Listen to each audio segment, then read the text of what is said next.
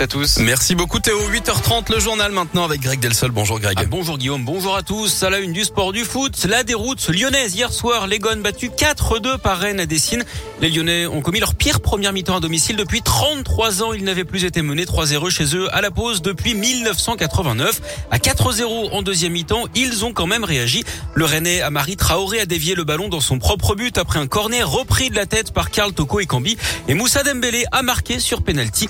Cette défaite à quatre jours du huitième de finale retour de Ligue Europa contre Porto est inquiétante et les Lyonnais ne peuvent s'en prendre qu'à eux-mêmes. Écoutez Jeffrey Adélaïde. Ouais, de la colère, de la déception.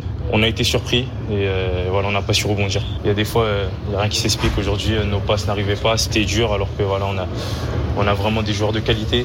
Il va falloir analyser ce match et passer très vite à, autre chose parce que voilà, il y, a une, autre compétition qui arrive je, jeudi. Euh, contre un gros adversaire Porto qui nous ont montré de belles choses aussi euh, à l'aller. Donc euh, voilà, là il va falloir se focaliser sur sur Porto et, et remporter ce match. En championnat, l'OL n'est que dixième à 9 points du podium. Les Lyonnais qui se tournent donc désormais vers la réception de Porto. On l'a entendu jeudi à 21h en Ligue Europa.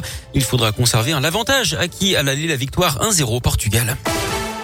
L'actu, c'est aussi la fin du port du masque obligatoire en intérieur aujourd'hui dans les écoles, au bureaux et dans les lieux accueillants du public. Seules exceptions, il faut le garder dans les transports, les établissements de santé et les EHPAD. Il est quand même fortement recommandé également de conserver les règles d'hygiène. Sur le plan sanitaire, les hospitalisations étaient en hausse hier, un peu moins de 21 000 patients au total.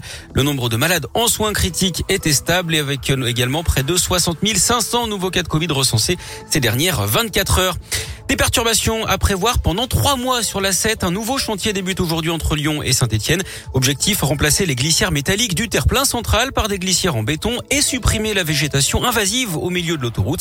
Cette fois, c'est la zone entre Saint-Fond et Ternay au sud de Lyon qui sera impactée, Joanne Paravi. Oui, avec des travaux qui seront réalisés intégralement de nuit entre 21h et 4h du matin, uniquement du lundi soir au vendredi matin, hors jour férié. Des voies seront neutralisées, la circulation pourra même être complètement interrompue par moment.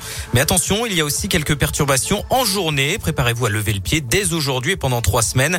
La vitesse sera limitée à 90 km heure dans le secteur et à partir du 4 avril, il faudra même descendre à 70 km heure. La largeur des voies sera réduite et les poids lourds seront interdits de dépassement sur ce tronçon.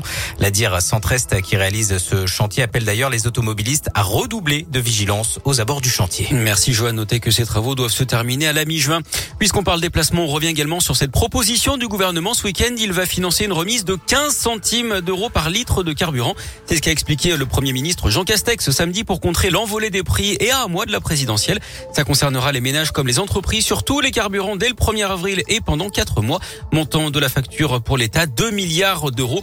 Et puis ce lundi, les prix doivent baissé de 35 centimes en moyenne par litre. C'est en tout cas ce qu'avait promis le patron des enseignes Leclerc en fin de semaine dernière. Dans l'actu local, il menace les soignants de l'hôpital Édouard Herriot avec un couteau. D'après le progrès, les faits ont eu lieu dans la nuit de vendredi à samedi. Le suspect a été rapidement maîtrisé. Lors de son audition, cet homme de 42 ans a expliqué qu'après avoir consommé de la cocaïne, il croyait avoir été attaqué par le personnel hospitalier. Il a été laissé libre mais sera convoqué plus tard au tribunal. Et puis une première grande émission politique avant le premier tour de la présidentielle le 10 avril prochain. Un format spécial consacré à la guerre en Ukraine et ses conséquences. Il n'y aura pas de débat. 8 des 12 candidats seront présents, dont Emmanuel Macron. Chacun disposera d'une minute hein, pour faire sa profession de foi aux Français avant de répondre à une interview individuelle d'un quart d'heure et un droit de réponse de deux minutes. Nicolas Dupont-Aignan, Nathalie Arthaud, Jean Lassalle et Philippe Poutou ne seront pas présents.